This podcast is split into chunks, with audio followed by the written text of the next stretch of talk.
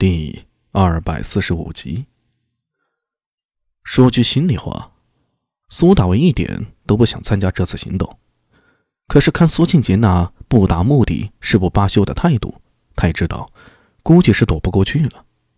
苏庆杰这家伙其实不错，虽说两人第一次见面并不是很愉快，但是对苏大伟而言也算不得什么大事儿。当然呢。若有机会收拾苏庆杰一顿，他也非常乐意。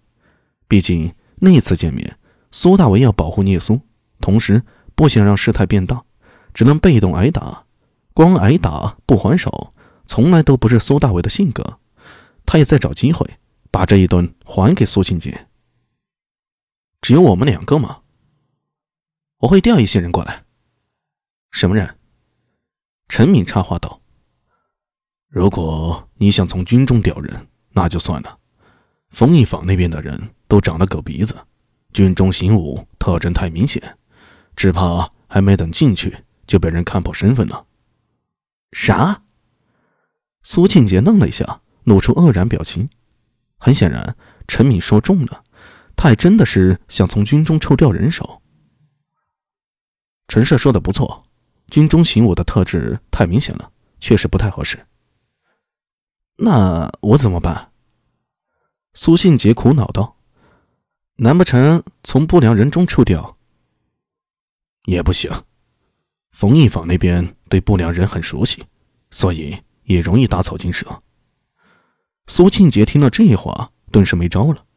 尉迟宝林突然灵光一闪，说道：“陈帅，你可有办法？”“办法嘛，有。”愿闻其详。你们有钱吗？啥？方一房里钱可以通神？你的意思是，如果你们想要找人配合行动，必须要封印房里面的人才行。我有一个老兄弟在封印坊混的不错，可以帮你们。当然了，前提是你们得出钱。呃，多少钱？陈敏竖起了一根指头。呃，十贯，哈哈哈哈哈哈十贯，十贯可以带你们在里面转转。呃，那要多少钱？一百贯，少一文钱都不行。啥？一百贯？尉迟宝林和苏信杰不约而同的惊呼出声。苏大为看了陈明一眼，心里也暗自吃惊不小。一百贯可不是小数目，以苏大为目前的收入。一年下来才不过二十贯上下，这一百贯嘛，确实是个大数目啊。怎么，两位连一百贯都拿不出来？御史宝林有些尴尬了，说道：“呃，也不是拿不出来，只是一时间呢。呃，陈帅，可不可以宽限几日啊？毕竟这一百贯也不是小数目。我虽然拿得出来，但也需要时间，宽限个两天如何？”哈哈哈，可以，那你们两天后再行动吧。呃，这可不行。雨神宝林顿时急了，必须要今天行动了。可以啊，拿钱来，稀释贵坊的飞钱就行。雨池宝林的黑脸变成了紫色，他看了一眼苏庆杰，那意思是好像在说：“要不你帮忙垫上。”苏庆杰摇摇头，表示有点困难。苏大为一旁笑了，原来两位宣贵公子哥都是穷光蛋呢。看着两个穷鬼为难的样子，他非常开心。毕竟这两位都不是普通人，能够见到他们为难的机会可着实不多。哎，确定两天可以凑齐吗？啊，苏大伟点了点头，起身往外走。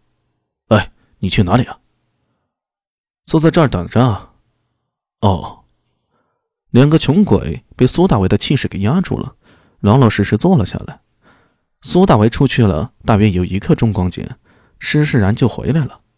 他手里拿着一张纸，走到尉迟宝林和苏庆杰面前，啪的就拍在两人面前的桌上。签字画押。呃，什么？借钱不打欠条吗？啥？